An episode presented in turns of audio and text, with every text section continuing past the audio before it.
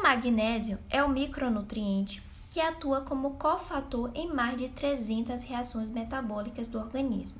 É o cátion intracelular mais importante depois do potássio. Pesquisas científicas têm demonstrado que mesmo variações mínimas de concentração de magnésio nas células podem afetar o metabolismo, o crescimento e a proliferação celular. O magnésio desempenha papel fundamental no metabolismo da glicose, na homeostase insulínica e glicêmica, síntese de proteínas e ácidos nucleicos. Além disso, ela vai atuar na estabilidade da membrana neuromuscular e, cardiomuscular, e cardiovascular, na manutenção do tônus vasomotor e como regulador fisiológico da função hormonal e imunológica. As principais fontes alimentares de magnésio são os cereais integrais, vegetais folhosos verdes, espinafres, nozes, frutas, legumes e tubérculos. A água de bebê também é uma fonte de magnésio. Os valores de magnésio podem ser alterados em determinadas condições clínicas, tais como o hipertireoidismo, a leucemia linfática crônica, tensão pré-menstrual, doença crônica renal, talassemia e anemia das células falciformes. Além disso, as proteínas e outros fatores dietéticos, como o teor elevado de sódio, cálcio, cafeína e álcool, também podem aumentar a excreção renal desse mineral. A recomendação diária de magnésio é de 310 a 320 mg e 400 a 420 mg para mulheres e homens adultos, respectivamente.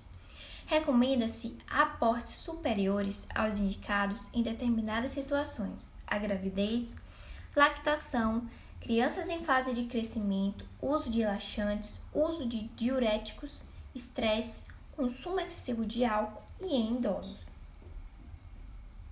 Apesar da larga distribuição na natureza, o aporte de magnésio através dos alimentos é muitas vezes insuficiente.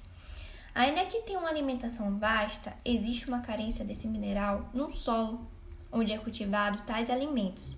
Essa carência é devido à prática de técnicas de crescimento acelerado das plantas e o uso de pesticidas que impedem a absorção do magnésio. Além disso, o aumento do consumo de alimentos industrializados e os refinados, como por exemplo o trigo, arroz e grãos, tem causado uma descida no aporte diário de magnésio.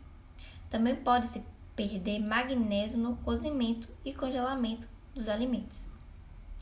A toxicidade dos micronutrientes, a hipermagnesemia, não é frequente, normalmente só ocorre na insuficiência renal. Os efeitos tóxicos consequentes de um excesso de magnésio na dieta são poucos prováveis, porém ocorrem náuseas, vômitos, hipotensão, braquicardia e retenção urinária. Podem ocorrer esses sintomas. A hipomagnesemia é definido como a redução total corpórea de magnésio. Algumas patologias e alterações do organismo estão associadas à hipomagnesemia dentre elas a aterosclerose, doença das artérias coronárias, infarto do miocárdio, cálculos renais, diabetes, entre outros, destacando a diabetes tipo 2, onde o magnésio ele participa da homeostase da glicose, tanto ao regular a secreção da insulina, como ao modular sua ação em tecidos alvos e, percebe-se uma menor concentração de magnésio no organismo desses indivíduos, evidenciando relação entre duas patologias. A natureza nos oferece diversos alimentos ricos em magnésio para aumentar a presença desse nutriente em nossa alimentação. Porém, quem deseja ou precisa de um reforço adicional pode optar por suplementar. Existe uma variedade de suplementos de magnésio em diferentes formas, mas o mais importante é avaliar qual é a melhor opção para o seu caso consulte um médico ou nutricionista para fazer essa avaliação e indicar em qual forma é melhor consumi-lo e qual a quantidade necessária para o seu caso. De qualquer maneira, entenda um pouco mais como cada suplemento age no organismo. O hidróxido de magnésio, também conhecido como leite de magnésio, é usado como laxante e para melhorar a má digestão. O cloreto de magnésio, ele contém 12% de magnésio e permite uma boa absorção do nutriente.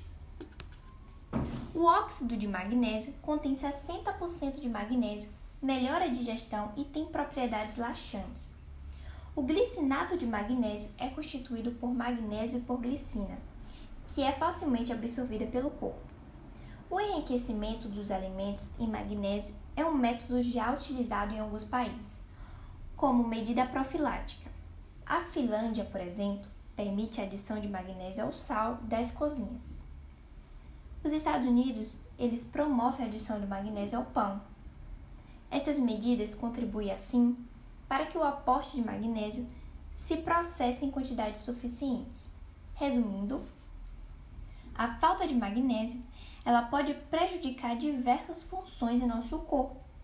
Portanto, é muito importante estar atento aos sintomas da deficiência e, em caso de identificação com dois ou mais deles, o melhor é a procura de um médico ou um nutricionista.